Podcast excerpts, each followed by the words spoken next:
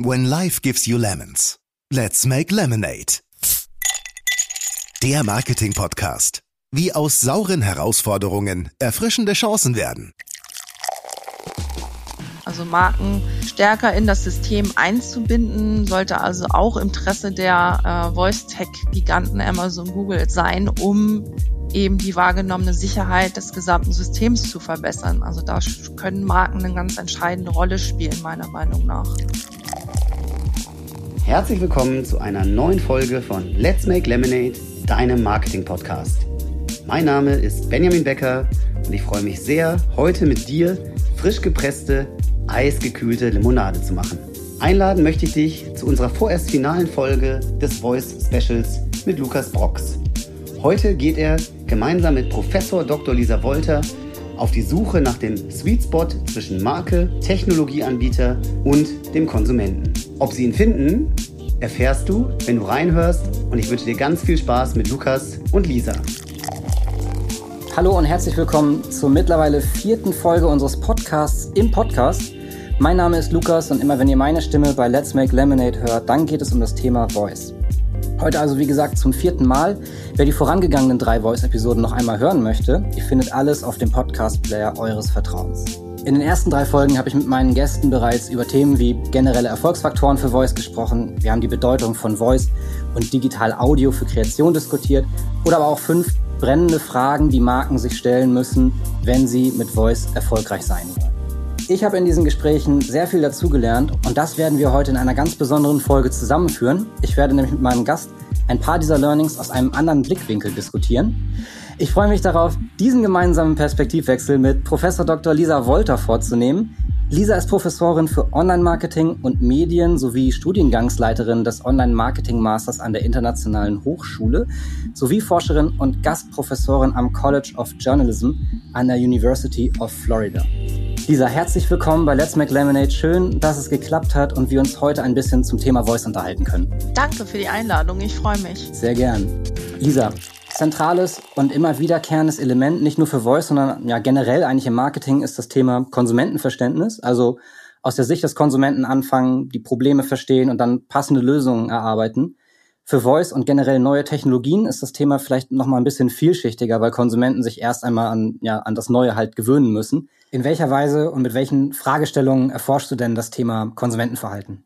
Ja, also vor allem ähm, in den letzten Jahren, seit ich Postdoc bin an der University of Florida, da speziell an dem College of Journalism and Communications, forsche ich mit den Kollegen eigentlich zu allen Fragen des Consumer Engagements. Und was wir uns auf die Fahne geschrieben haben, ist vor allem, dass wir das dreidimensional angehen. Das heißt nicht nur verhaltensbasiert, sondern eben auch die kognitiven Facetten und aber auch die affektiven, also emotionalen Faktoren in diesem Kontext näher zu betrachten. Generell hm, kurz zum Hintergrund. Die Uni Florida hat eine wirklich enorme Infrastruktur für Forscher äh, und speziell für Medienforscher als eines der größten Unis in den USA. So hat sie im letzten Jahr zum Beispiel den schnellsten AI-Supercomputer im Hochschulbereich angeschafft und ermöglicht äh, uns Forschern und Lehrenden damit ja den Einsatz in Projekten, was ich wirklich sehr spannend finde und freue ich mich auch schon drauf, in den nächsten Jahren das einzusetzen.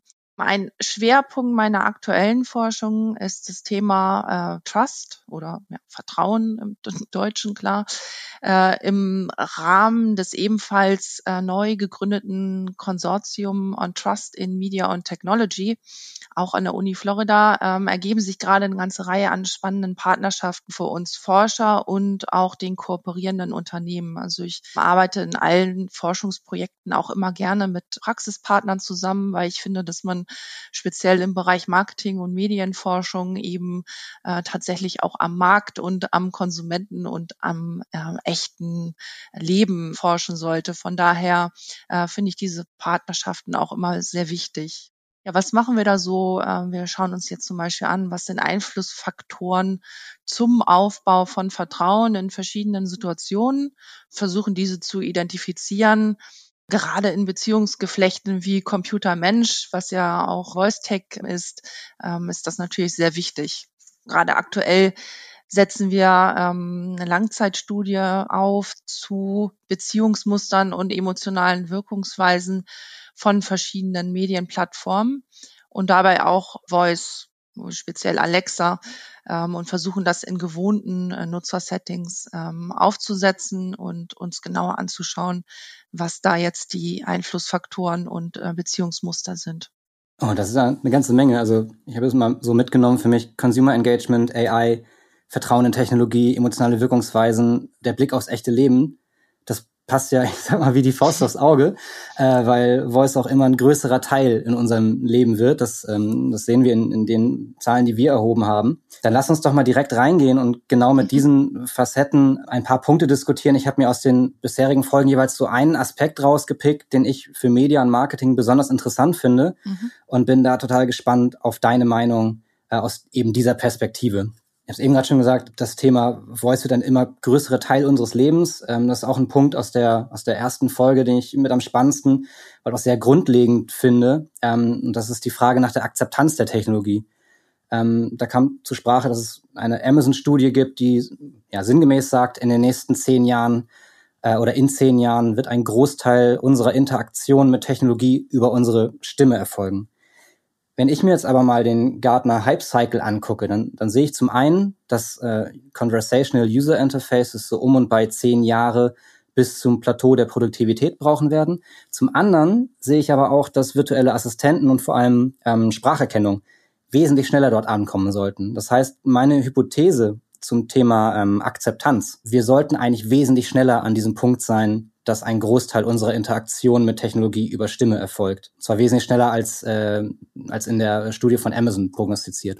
Wie siehst du das? Gute Nachrichten. Also ich, es gibt eine ganze Reihe an Studien, die deine Hypothese untermauern. Ähm, aber wenn man jetzt insgesamt auf den Markt schaut und jetzt nicht nur in der akademischen Forschung, sondern eben Praxisstudien. Die Zahlen variieren da ja so ein bisschen.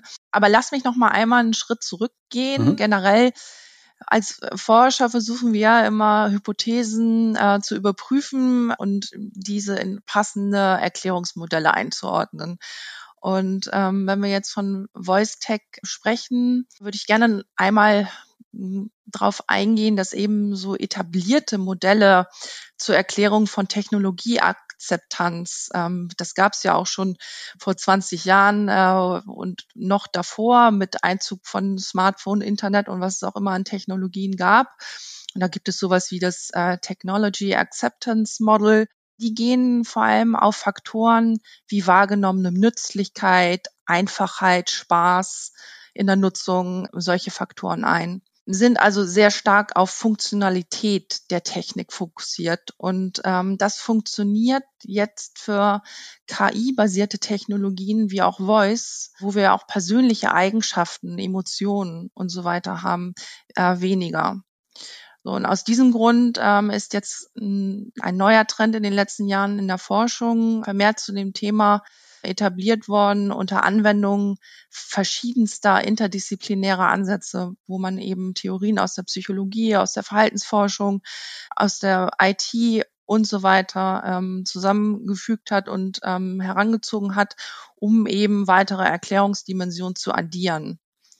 So, was ich eben gesagt habe, das Gute, was man, es gibt schon bereits einige Studien, die ein bisschen was belegen äh, zu deiner Hypothese zum Beispiel, dass Konsumenten eben Voice viel weniger als Technologie wahrnehmen, als äh, wenn wir ein Interface im Einsatz haben. Ne? Das macht natürlich auch die Einstiegsbarriere deutlich einfacher und sollte dann damit ja natürlich auch zu einer Beschleunigung führen. Hypothese. Hm. So. Wie, wie meinst du das? Ja, der, die, die Nutzung eben durch diese kleinere Einstiegsbarriere ist wesentlich geringer. Also wenn Voice einmal eingerichtet ist, reicht ja dann ein Keyword wie Hey Google äh, zur Aktivierung. Ach so, ja. Das gilt natürlich insbesondere auch für ältere Nutzer. Ne? Also da gibt es Studien, die ganz deutlich zeigen, dass sich eben Voice Tech speziell durch eine minimale kognitiven äh, Aufwand auszeichnen. Und das sollte meiner Meinung nach eben auch zu einer Beschleunigung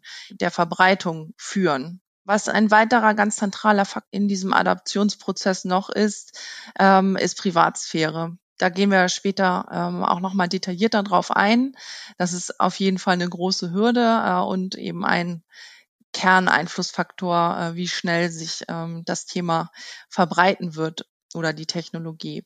Du hattest jetzt eben auch schon Daten zitiert, was auch nochmal eine Studie schon aus 2019, aber trotzdem habe ich die nochmal herausgezogen von Microsoft äh, zu Voice, zeigt, dass 2019 bereits 19 Prozent der Befragten äh, gesagt haben, sie nutzen einen digitalen Assistenten täglich. Das ist ja schon, mhm. äh, finde ich, eine ganze Menge. Und damit bewegen wir uns ja eigentlich schon in der Tech Adoption Lifecycle Kurve schwer in Richtung Mainstream. Du sagst ja sogar, äh, es ist schon angekommen. Ne? Also mhm.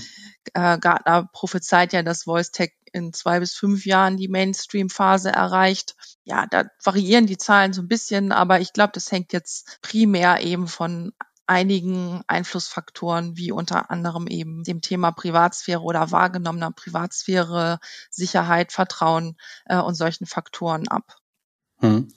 Ähm, ganz spannend, weil das, was du zuerst gesagt hast, äh, wahrgenommene Nützlichkeit, Einfachheit, äh, Spaß, äh, wir haben es Entertainment in unserer Studie genannt, sind, sind ja so die Haupttreiber, die wir rausfiltern konnten, warum Menschen mit Voice interagieren oder über ihre Stimme Geräte steuern die Hinzunahme von emotionalen Facetten finde ich da nochmal einen spannenden Blickwinkel.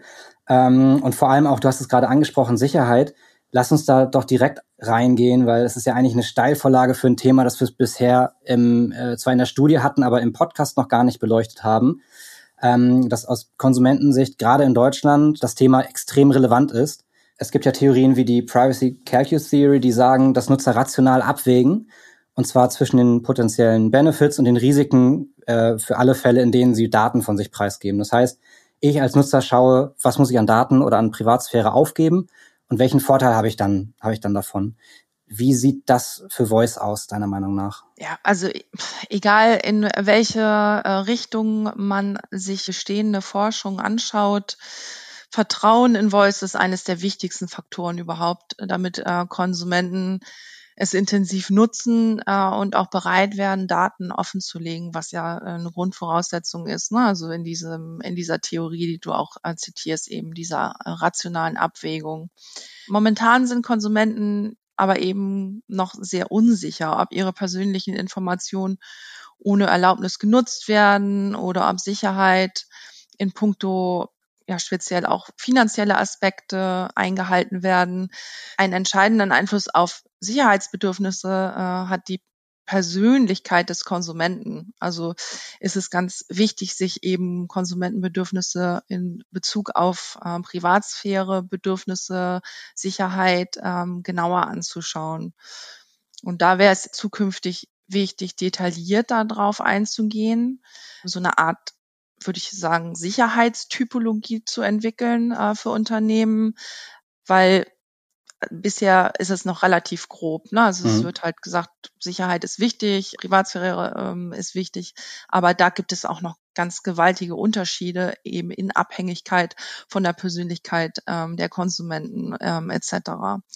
Bisher zeigt sich in Studien, dass Voice gut funktioniert in Situationen, in denen wenig sensitive Daten betroffen sind und äh, Privatsphäre äh, Bedenken des Konsumenten niedrig sind. Aber aus der Ebene wollen wir ja eigentlich raus. Ne? Also wenn man sich im Moment so die Nutzer äh, Tasks anschaut in, in Zahlen bei VoiceTech ist es ja relativ rudimentär, also so Dinge wie eben Weckerstellen etc. Aber eben, wenn wir auch uns in Richtung Shopping äh, bewegen wollen, dann müssen wir davon eben weg. Aber solange Konsumenten eben befürchten, dass Voice Tech unkontrolliert in ihre Privatsphäre eindringt und ähm, in irgendeiner Art und Weise unsicher ist, äh, wird die Anwendung auch nicht ohne Widerstände ähm, ablaufen. Na, interessant aus Brandmanagement-Perspektive finde ich speziell die Erkenntnis, dass in solchen äh, Umgebungen die Anwesenheit eines sogenannten seriösen Agenten äh, die Risiken verringern kann aus Sicht des äh, Konsumenten.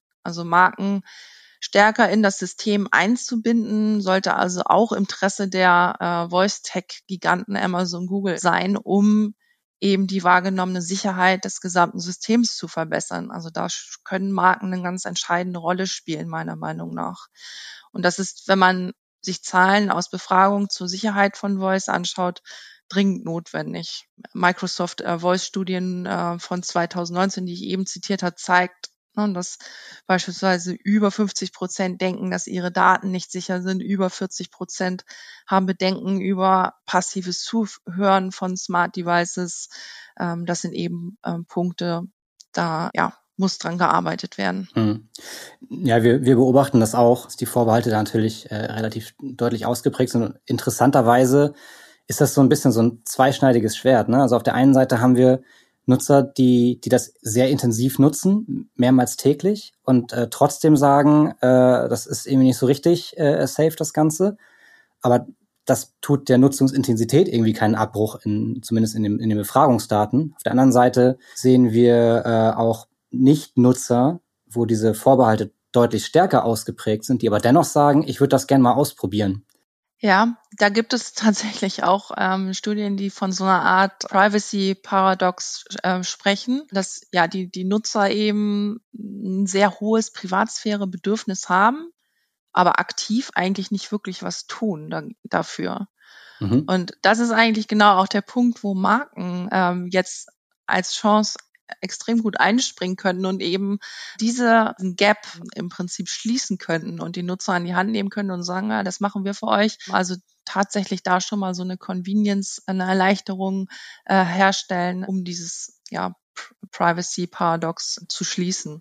Also hier mit dem Vertrauen, was Konsumenten in Marken aufgebaut haben, das auch dann hier einzusetzen. Ist das ein Sonderfall für Deutschland? Also der deutsche Nutzer, dem wird ja gerne vor, vorgeworfen oder nachgesagt, dass er da besonders großen Wert drauf legt, auf Privatsphäre. Sprich, müssen Marken hierzulande nochmal deutlicher drauf aufpassen, was sie da tun und wie sie es angehen?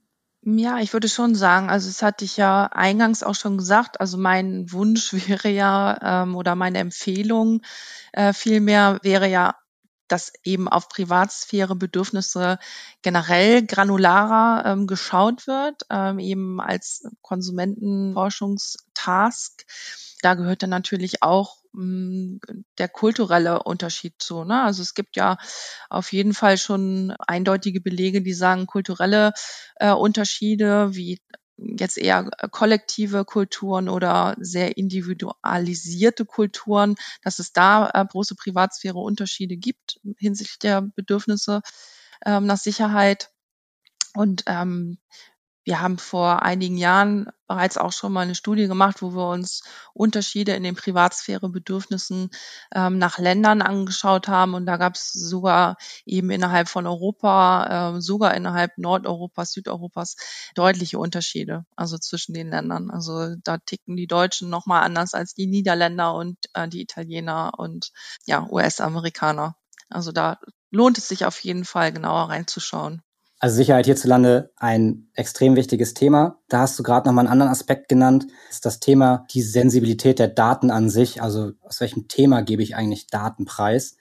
Und das passt für mich auch ganz gut zu dem Punkt, dass es aktuell noch diese ganze Infrastruktur so ein bisschen intransparent für den Nutzer ist. Und hier ist es total wichtig, das kam aus der zweiten Folge raus, dass Technologie die Nutzer mitnehmen muss, weil Aktuell wissen wir ja noch gar nicht so richtig aus Nutzerperspektive gesprochen, wenn ich jetzt ja, beispielsweise ein Kinoticket über Voice kaufe, wie funktioniert das? Wo fließen meine Transaktionsdaten hin? Von wem kaufe ich da eigentlich und wie läuft der Prozess ab? Da gibt es sicherlich auch aus anderen Technologien Beispiele, wie diese Hürden überwunden wurden. Ich weiß nicht, vielfach wird ja der Vergleich zum ersten iPhone mit den ersten Apps vor 12, 13 Jahren gezogen. Die haben es ja auch irgendwie geschafft, dass die äh, Akzeptanz und diese Infrastruktur da relativ schnell angestiegen ist oder halt vereinfacht wahrgenommen wurde. Ja, wir haben ja bereits gehört, dass viele Potenziale von Voice von Konsumenten überhaupt auch noch nicht wirklich ausgeschöpft werden. Das ist ja auch das, was du sagst. Ne? Also dieses, äh, es muss noch mehr gelernt werden und erklärt werden, damit wir uns eben wegbewegen von diesen Low-Involvement-Tasks Zahlen eben auch, auch mal ein bisschen mehr riskieren, äh, wenn es eben um Voice Marketing geht und Konsum.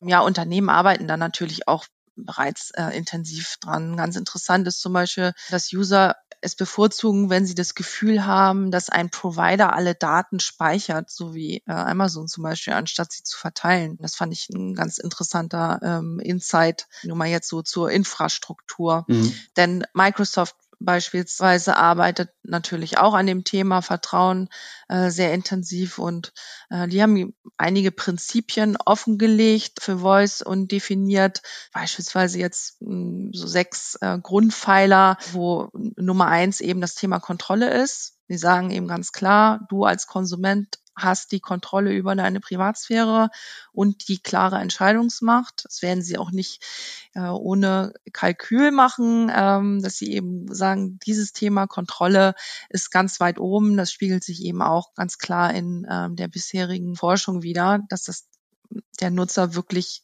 das Gefühl haben muss, er hat die Kontrolle über seine Privatsphäre und seine Daten. Dann Punkt zwei, Transparenz, äh, Sicherheit. Drittens äh, auch rechtliche Sicherheit und auch lokale ähm, Spezifika von Sicherheitsaspekten. Äh, und ganz interessant, fünftens bei Microsoft genannt, No Content-Based Targeting. Also sie sagen ganz klar, wir nutzen deine E-Mail, deine Daten, deine Dokumente oder anderen Content aus dem äh, Voice-Tech-Umfeld von dir nicht für Targeting von Ads. Ich glaube, das mhm. ist nochmal auch was ganz Spannendes jetzt speziell äh, für Werbung treibende. Ja, absolut. Ich weiß nicht, ob du dazu auch nochmal was sagen kannst. Ähm, fand ich ganz spannend. Ja, das ist natürlich für Marken dann eine Herausforderung, wenn man sagt, bewege mich im digitalen Raum und wir hinterlassen ja überall äh, unseren, unseren Fußabdruck, unsere Daten. Und natürlich ist es für Marken total interessant, diese Daten dann auch zu nutzen, um äh, die eigene Kommunikation effektiver zu machen, um, ne, wenn ich auf Interessen gehe oder auch für, für Optimierungsvorgänge äh, halt einfach zu nutzen. Da ist es dann natürlich eher eine, ich sag mal, eine Herausforderung, wenn das eins der, der wichtigsten ähm, Bedürfnisse des Konsumenten ist oder auch von Microsoft als äh, Leitplanke aufgestellt wurde. Auf der anderen Seite haben wir ähm, mit, mit der DSGVO ja auch eine, eine Leitlinie, an die wir uns alle halten müssen ähm, und auch wollen, um halt da dieses Vertrauen aufzubauen. Was ich an dem Punkt halt wirklich spannend finde, ist, dass man letztendlich ja dann auf so eine intrinsische Motivation des Nutzers viel mehr Wert legen muss. Äh, und da kommen wir eigentlich wieder zum, zum Ausgangspunkt. Warum und aus, aus welchem Antrieb nutzt der Nutzer äh, die Technologie, welchen Content möchte er hier konsumieren und dass ich das dann halt bereitstelle und wahrscheinlich über andere Wege im Vorfeld bewerbe, anstatt ähm, über, über das Vehicle Voice Daten zu sammeln, um das wieder in meine Kampagne zu überführen. Was ich in der äh, aktuellen Verbreitung der ähm, Nutzerzahlen auch ganz spannend finde und würde mich auch deine Meinung mal interessieren, ist der Blick auf die Haushaltsgröße. Also in Deutschland werden ja laut Studien überdurchschnittlich häufig Sprachassistenten in größeren Familien genutzt, äh, 59 Prozent in Haushalten mit vier oder mehr Personen. Und dagegen nur gut ein Drittel in Single-Haushalten mit digitalen Assistenten ausgestattet sind. Hast du da irgendwie eine Erklärung zu? Äh, da müsste ich jetzt stark mutmaßen. Den fand ich aber ganz interessant. Ja, den Punkt haben wir tatsächlich auch in unseren Daten beobachten können, konnten uns den jetzt aber nicht valide erklären zumindest. Was man aber aus unterschiedlichen Studien auch ähm, kennt ähm, oder zumindest schon mal gehört hat, ist, dass, dass Kinder gerade ganz anders mit der Technologie umgehen und damit aufwachsen und dass Kinderzimmer tatsächlich auch jetzt nicht der primäre Ort sind. Das sind immer noch Wohnzimmer, Küche, äh, im Badezimmer, äh, wo ich einen Smart Speaker stehen habe.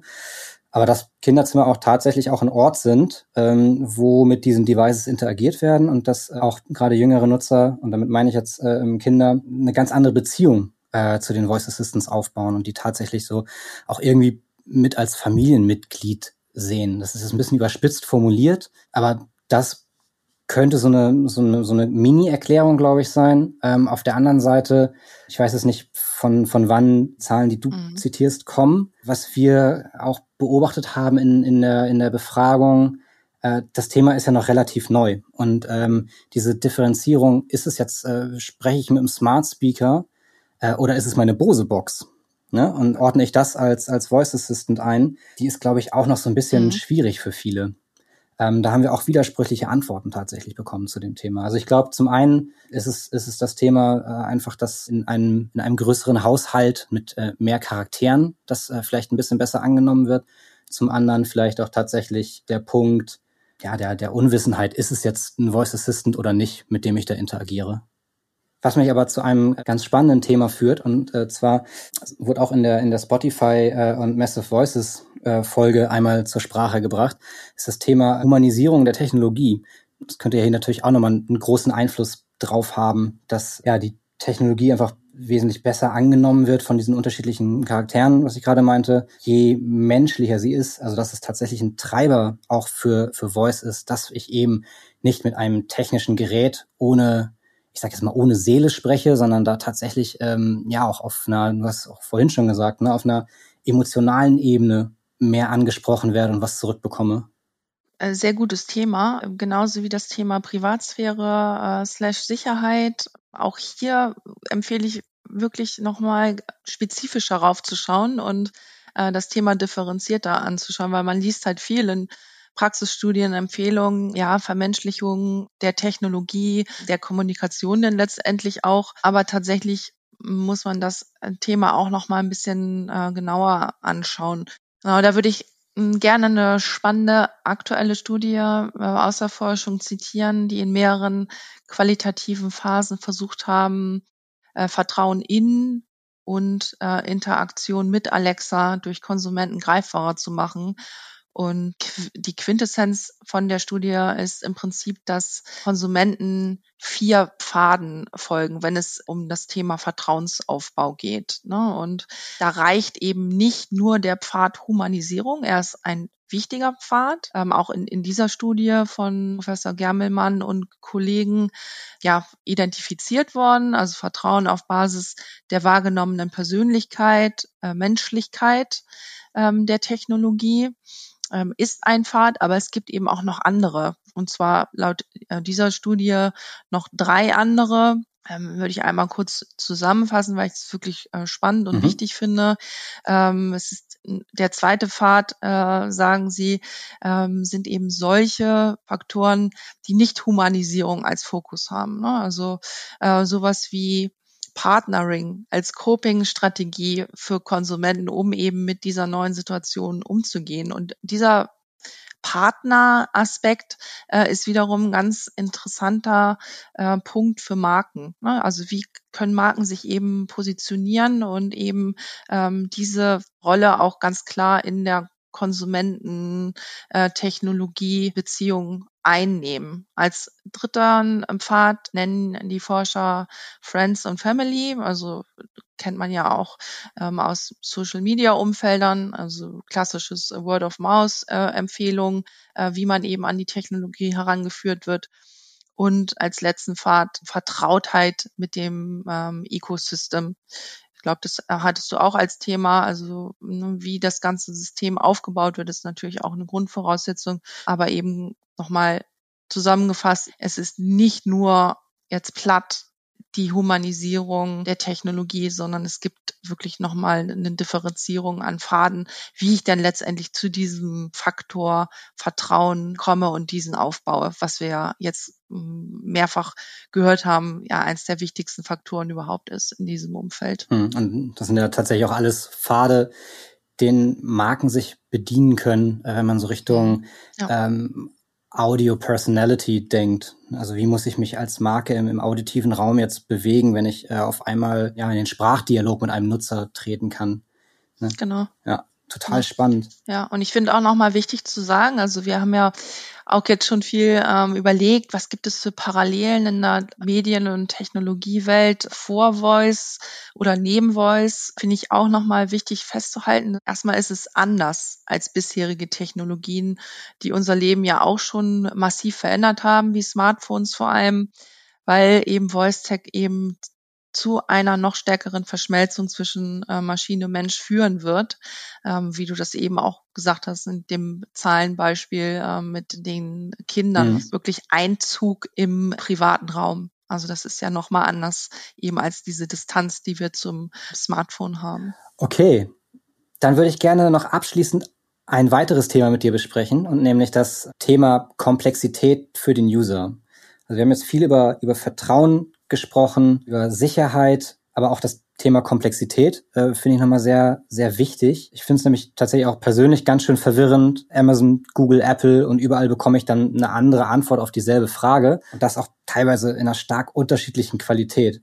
Nach der letzten Episode denke ich mir, klar, unterschiedliche Assistants haben halt unterschiedliche Stärken, passt dann zu den Geschäftsmodellen der Unternehmen, die Voice Assistants anbieten. Aber die Frage die auch aufkam, ist, wird der User, der im Alltag vielleicht auch eher beiläufig Kontakt zu den Assistants noch hat, wird der eine Differenzierung hinbekommen und wissen, wenn ich einen Voice Assistant anspreche, dann bekomme ich auch diese oder jene Antwort in dieser oder jener Qualität. Also wird der User deiner Meinung nach diese Differenzierung zwischen den Ökosystemen hinbekommen oder ist das vielleicht auch gar nicht so dramatisch? Ich denke schon, dass er die äh, Differenzierung hinbekommen wird. Ähm, ganz interessant in diesem Kontext sind Erkenntnisse aus einer Studie, die sich die großen äh, Voice Assistants mal näher angeschaut haben aus Konsumentenperspektive, also Microsoft, Google und Amazon, die ja Augen oberflächlich betrachtet wenig differenzieren. Ne? Und wenn man aber eben detaillierter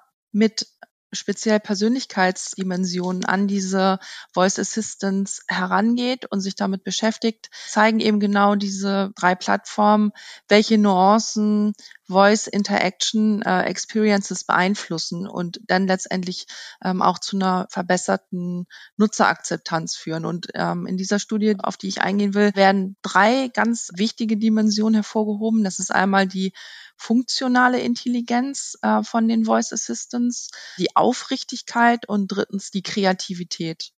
Diese Voice Assistant Dimensionen beeinflussen ähm, exploratives Verhalten der Konsumenten. Also das heißt, inwiefern schafft es die Voice Assistant Umgebung, uns als Konsumenten zu triggern, eben diese neue Technologie auszuprobieren.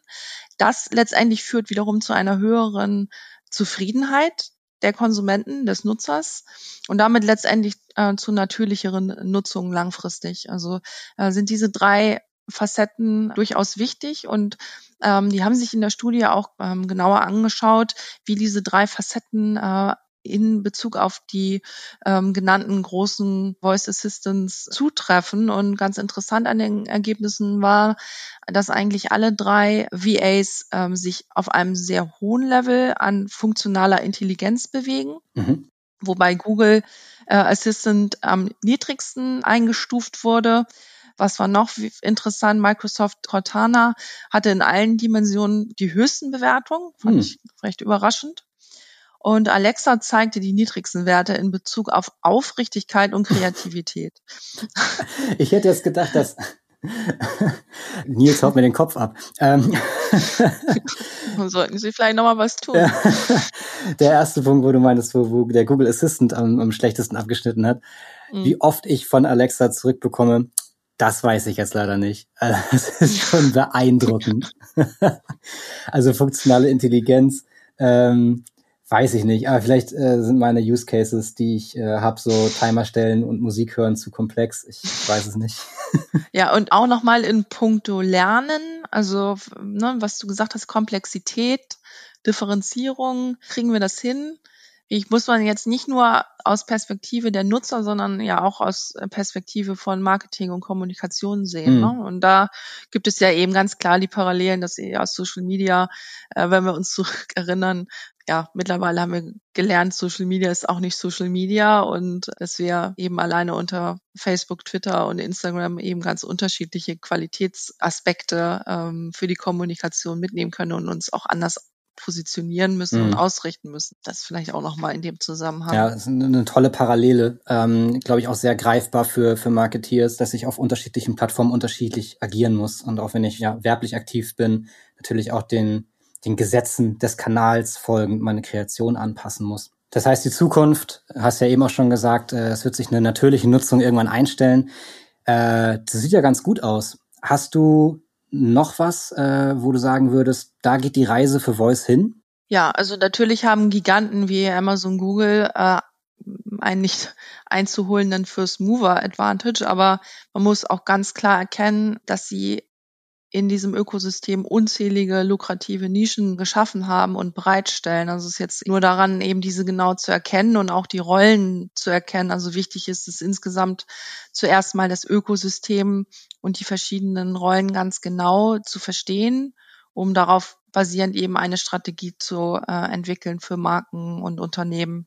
Mhm. Wenn man sich nur mal den Bereich ähm, E-Commerce und Voice anschaut, ergeben sich verschiedene Zukunftsszenarien. In einer Studie von Deloitte skizzieren die ähm, in sehr plakativer Art und Weise anhand der zwei Dimensionen erstens Integration mit anderen Technologien und auf der anderen Achse Kooperation unter den Marktteilnehmern sowie Offenheit des Systems, ebenso vier Felder.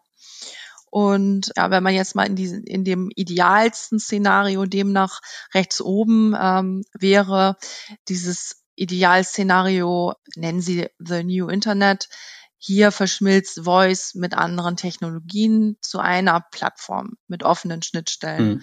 und alle, alle Geräte sind integriert. Das ist natürlich äh, für den hm, Konsumenten am Ende ähm, ein Idealszenario. Aber ist das realistisch? Also wenn ich jetzt mal so an ne, die mhm. Player, Google, Amazon und so äh, denke, gerade die, äh, die eine Dimension, die du genannt hast, diese Offenheit, die ist da ja eher, ich sag mal, weniger stark ausgeprägt. Ja. Also wir tendieren eher in die Richtung links oben, also äh, in die Richtung hohe Integration der Technologien mit weniger Kooperation zwischen den äh, Marktgiganten, mhm. ne, der sogenannten World of Aggregators. Und hier haben wir eine hohe Kontrolle der großen Tech-Unternehmen mit ihren geschlossenen, aber technologisch integrierten Systemen. Und demnach agieren diese eben als zentraler Gatekeeper zwischen Konsumenten und Marken. Was bedeutet das dann äh, letztendlich im E-Commerce-Bereich für Hersteller? Die werden profitieren in dieser Welt durch die, eben die Möglichkeit von Direktvertrieb. Ähm, Händler müssen eher eben ein bisschen aufpassen. Große Händler haben das aber auch schon erkannt und arbeiten daher äh, an Zusammenschlüssen mit äh, eben Tech-Unternehmen. Denn äh, wenn man sich eben auch Prognosen anschaut, dass 20, 30 Prozent aller E-Commerce-Umsätze durch Voice generiert werden, mhm. sollte das auf jeden Fall beachtet werden. Also wir können nur hoffen, dass wir nicht irgendwann links unten äh, in dieser Matrix enden, was eben das extreme Gegenteil, äh, sogenanntes Old Europe, gekennzeichnet durch eine absolute nochmal Verschärfung von äh, Kartellrechten und äh, Datenschutz. Es gibt keine übergreifenden Lösungen dadurch.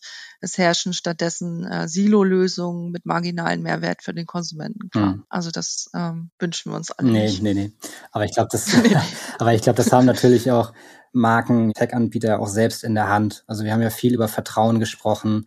Das Thema ist emotionaler als gedacht. Du hast gerade das Thema Datensicherheit nochmal nochmal genannt, ähm, aber auch nochmal spannend zu hören, dass es tatsächlich die unterschiedlichsten Branchen ähm, betrifft, hier jetzt in diesen, in diesen Zukunftsszenarien auch zu sagen, ich muss da was tun. Ne? Also ich muss halt ja. irgendwie schauen, dass es sich nach links oben ähm, bewegt und, und man schaut, dass man sich da ideal für, für aufstellt und die Ökosysteme im allerersten Schritt einmal versteht und dann ähm, das ist ein schöner, schöner Anknüpfungspunkt zur, zur letzten Folge, die Checkliste, die wir aufgestellt haben, was Marken sich äh, für Fragen stellen müssen, um mit einer Strategie oder äh, mit, mit Voice erfolgreich zu sein, war auch ein Punkt, wo bin ich gewillt, meine Marke vielleicht äh, in zweite Reihe zu stellen. Also dass da natürlich ein Gatekeeper dazwischen ist, dass ich immer mhm. den, den Punkt haben werde oder vielfach den Punkt haben werde, dass der Name eines, eines Interfaces ähm, zwischen dem Nutzer und der, der Marken-Experience stehen wird. Ja, und da gibt es natürlich auch unterschiedliche Strategien. Ne? Also wenn man jetzt als Beispiel mal äh, Google Drive oder iCloud, also und bei dem einen eben eher offenes System, was mehr Vielfalt eben auch zulässt in der Integration auch anderer Plattformen. Bei iCloud eben eher ein geschlossener Ansatz, dafür aber gegebenenfalls eine höhere Qualität. Also es ist auch ein wichtiger Punkt, jetzt aus Sicht ja, der, der Plattform eben, ja, erfolgreiche Plattformen zeichnen sich eben dadurch aus, häufig durch eine gute Balance eben zwischen zentralisierten Top-Down und dezentralisierten Bottom-Up. Also da gibt es auch äh, Studien, die das ganz klar zeigen. Hm, super spannend alles, total viel Input. Ich würde jetzt äh, zum Ende kommen und äh, tatsächlich noch mal ein bisschen Limonade für Benny machen, damit der Arme nicht verdursten muss. Deine Sweetest Lemon, wenn du an das Thema Voice denkst. Also was ist deine Sweetest Lemon aus, aus deiner Perspektive der, der Forschung zur, zum Thema Technologie und Sprachsteuerung?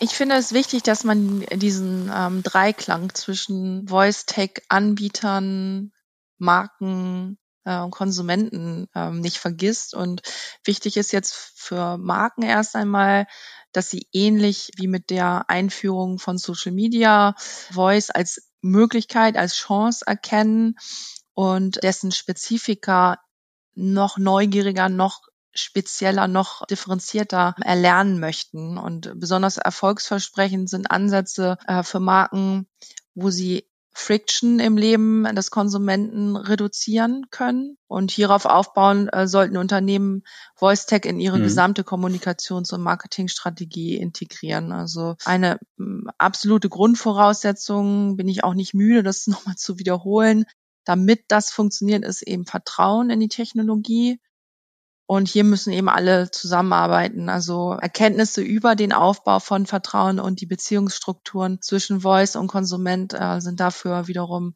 absolut notwendig. Deswegen sei die Forschung vielleicht auch nicht ganz unwichtig. Und äh, letzte Perspektive wirklich aus äh, wiederum aus Voice-Tech-Anbieter-Perspektive. Die sind zwar sehr groß, sollten aber auch wiederum die Qualität von Marken als Vertrauensbeschleuniger erkennen äh, und ihnen eine entsprechende Infrastruktur schaffen. Schönes Plädoyer zum Abschluss. Äh, also tatsächlich neugierig bleiben. Wir müssen den, den Sweet Spot zwischen Marke, Technologieanbieter und Nutzer finden. Und da sind tatsächlich alle gefragt, daran zu arbeiten und auch aufeinander zuzugehen. Lisa, mir bleibt noch zu sagen, vielen Dank für diesen Perspektivwechsel und deine Insights. Schön, dass es geklappt hat und dass du äh, Gast in unserem Podcast warst. Das hat mich äh, sehr gefreut. Sehr gerne, hat viel Spaß gemacht. Und euch, lieben Hörerinnen, lieben Hörern, danke fürs Zuhören. Ich hoffe, ihr konntet über die vier Voice-Episoden das ein oder andere Limonadenrezept für euch mitnehmen. Äh, bleibt mir noch zu sagen, bleibt gesund und auf Wiederhören. Wow, was für ein fulminantes Finale unseres Voice Specials mit Lukas Brox. Vielen Dank an Lukas und seine Gäste für vier inspirierende, tiefgehende, ja und wirklich informative Folgen rund um das Thema Voice. Falls du, liebe Hörerinnen, lieber Hörer, Fragen dazu hast, wende dich natürlich jederzeit gerne an Lukas direkt oder an mich oder schreib uns auf letsmakelemonade.de. Und natürlich freuen wir uns sehr, wenn du auch bei der nächsten Folge wieder zu Gast bist bei Let's Make Lemonade, deinem Marketing-Podcast.